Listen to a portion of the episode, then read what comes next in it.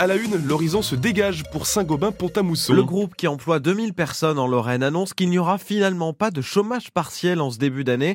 C'était une crainte alors que le carnet de commandes du fabricant de canalisation n'était pas très rempli.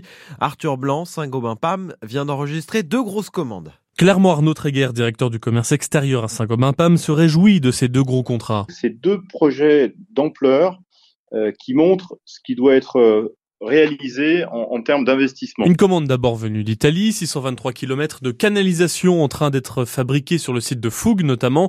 Elles partiront dans la région des Pouilles, tout au sud du pays, qui réaménage les réseaux de plusieurs de ces grandes villes. La seconde commande vient de plus loin, d'Afrique, et plus précisément d'Angola. De très grosses canalisations iront au sud-ouest de Luanda, la capitale, où le ministère de l'eau lance un projet d'approvisionnement en eau potable pour 3,8 millions de personnes. L'Italie fait le choix de la qualité européenne avec des clauses de réciprocité. On parle de commandes quasiment historiques pour l'usine de Fougue en petit diamètre. En Angola, c'est un, un gros projet d'infrastructure qui euh, fait la fierté de, nos, de, notre usine de Pont-à-Mousson. Du côté des syndicats, cette reprise est surtout due à la remise en route du Haut Fourneau 2, débouché après le chômage technique du second semestre 2023. Julien Hézard de la CGT. Le Haut Fourneau 2 permet d'avoir un moyen de fusion et donc de ne pas avoir recours au chômage partiel. Mais globalement, euh, que ce soit le redémarrage de l'installation ou l'entrée de nouvelles commandes, ce sont des bonnes nouvelles. En revanche, inquiétude concernant le marché français qui semble toujours à la peine en ce début 2024. Arthur Blanc pour France Bleu Sud Lorraine. À Bruyères, dans les Vosges, un homme est mis en examen pour tentative d'assassinat après une violente agression dans la nuit de jeudi à vendredi. Il est suspecté d'avoir donné une dizaine de coups de couteau à un trentenaire en pleine rue. Ces jours ne sont plus en danger. Les syndicats agricoles reçus aujourd'hui par Gabriel Attal, ils entendent mettre la pression sur le gouvernement à 11 jours du salon de l'agriculture. Ils seront aussi euh, reçus à partir de demain par Emmanuel Macron. On reparle des attentes du monde agricole dans les infos de 7h30. Faut-il continuer à soutenir l'aéroport de Nancy-Metz? La région Grand Est demande à la Chambre régionale des comptes une étude sur les trois aéroports qu'elle finance. Strasbourg, Vatry et Lorraine Aéroport. Étude sur les retombées économiques, l'impact environnemental par exemple. La Chambre devra formuler des recommandations sur l'avenir de ces sites.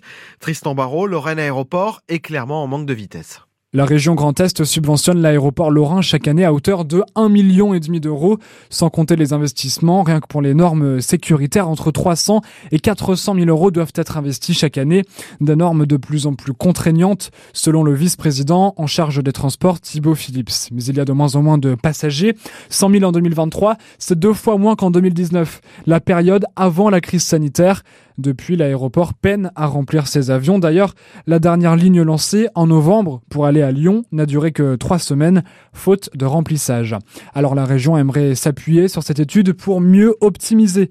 C'est presque 2 millions d'euros d'argent public. Faut-il se tourner vers le fret ou récupérer par exemple des vols de l'aéroport de Luxembourg qui lui est de plus en plus saturé?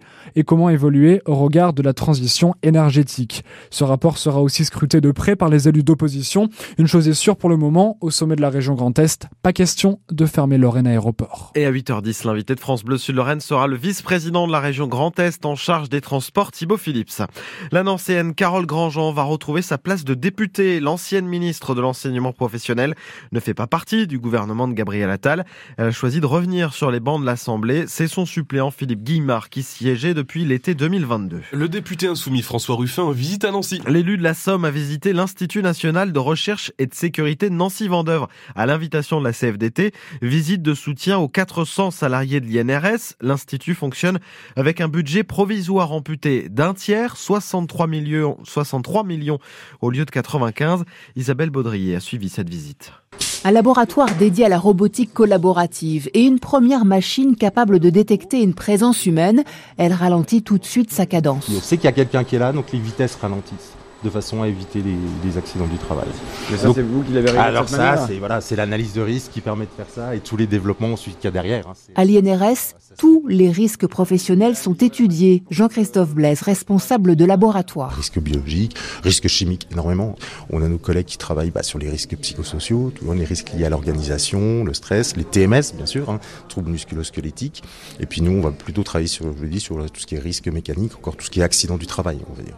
Ici, le laboratoire des appareils de protection respiratoire et une machine en particulier qui attend d'être remplacée.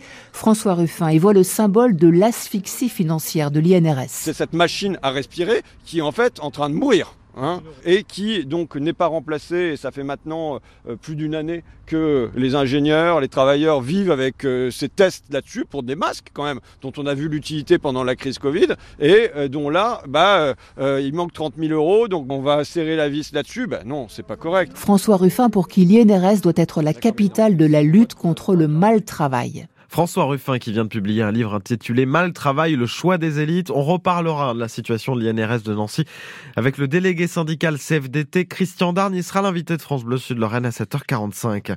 L'hommage à Robert Badinter retransmis à Nancy demain. La mairie va installer un écran dans le péristyle de l'hôtel de ville. Hommage national rendu depuis la place Vendôme à Paris. Robert Badinter est mort à l'âge de 95 ans. Il était l'artisan de l'abolition de la peine de mort en France. Et à 7h20, Vianney Huguenot vous dira que Robert Badinter a des figures de la Lorraine tout au long Fin de série pour l'AS Nancy-Lorraine, pas de septième victoire de suite en national, défaite 2-1 chez le deuxième Niort. La SNL frustrée après avoir encaissé un pénalty très généreux en toute fin de match. Euh, grosse colère de l'entraîneur Pablo Correa, expulsé.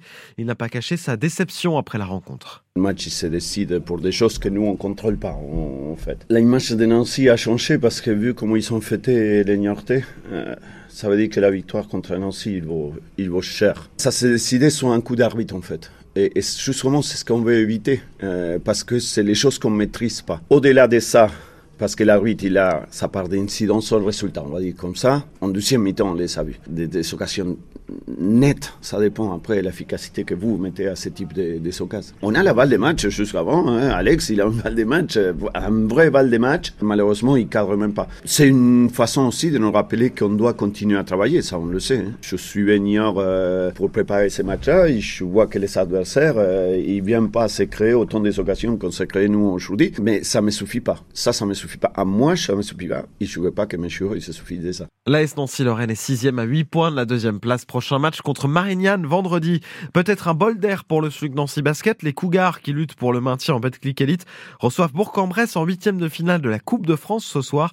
C'est à 20h à Gentilly. 7h07 sur France.